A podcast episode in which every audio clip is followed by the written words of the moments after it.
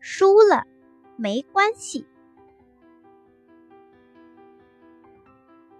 小熊皮皮很有画画的天赋，尤其擅长画蛋糕。去年他参加森林的画画比赛，还获得了一等奖，大家都夸他是画画的小天才。熊妈妈很少直接夸奖皮皮的画作，但是会经常和他一起分析画中的细节，比如蛋糕的颜色搭配的更和谐啦，轮廓画得更清晰啦，蛋糕上点缀物的形状还有些把握不准的时候，可以再修改一下。最近皮皮迷上了画植物，尤其喜欢。画蝴蝶兰，可他怎么画也觉得不太理想。熊妈妈便带着皮皮连续几个周末都去观察蝴蝶兰。经过细心的观察，皮皮在家里画了好多幅蝴蝶兰的画，其中有一幅他自己特别喜欢。皮皮想拿着这幅画去参加今年的森林。绘画比赛，但是又不太有信心，怕输了。皮皮跑去征询妈妈的意见。熊妈妈说：“你喜欢画蝴蝶兰，很想展示给别人看，但又担心有可能赢不到名次，是吗？”皮皮点点点了点头。妈妈觉得你很有勇气，既然这么喜欢蝴蝶兰。就试试看吧。熊妈妈慈爱的看着皮皮。参加比赛那天，皮皮起得很早，他看了看自己画的蛋糕，又看了看自己画的蝴蝶兰，最后还是把蝴蝶兰那幅画去参加森林绘画比赛了。不久，绘画比赛的评选结果出来了，皮皮只获得了三等奖。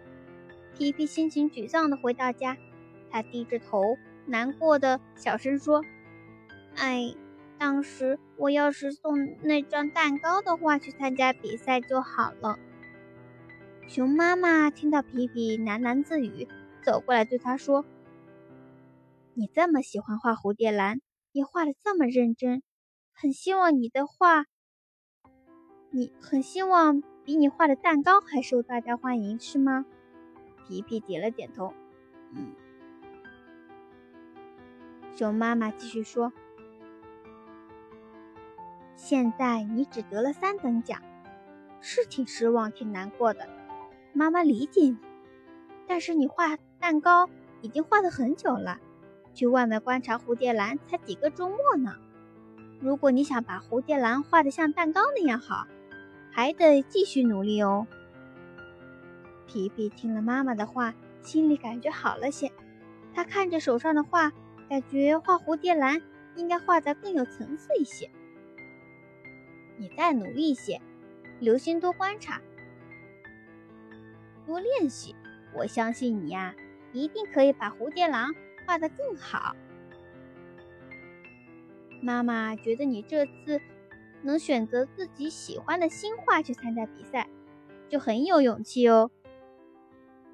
熊妈妈微笑着说：“皮皮听了妈妈的话以后，心心情觉得变了好多了，又有了自信。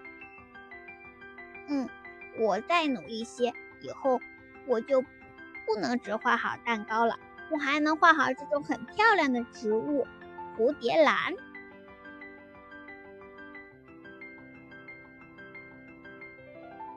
输赢只是孩子成长中的一段小小的插曲，不必太在意。当孩子受到挫折的时候，要理解和鼓励，不要批评指责，也不要过度的安抚和保护。皮皮参赛后，最后只得了三等奖。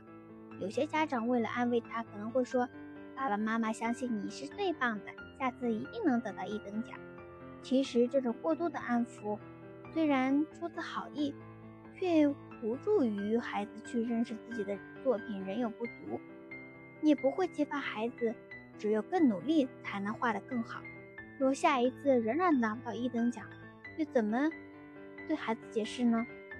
有些家长听了皮皮参赛前的担心，过度保护，担心孩子失败受受挫，可能会让皮皮，可能会不让皮皮带新话多去参加比赛，这样孩子变得害怕尝试新的领域，因为不完美的尝试可能会带来失败。然而，没有尝试就放弃和逃避，其实对孩子来说才是更大的失败。因为这会极大的限制了孩子的成长过程中的能力拓展。勇于尝试，有勇气，不完美是高情商者才才能具备的。允许自己失败，只要有坚定的信念，便更有可能成功。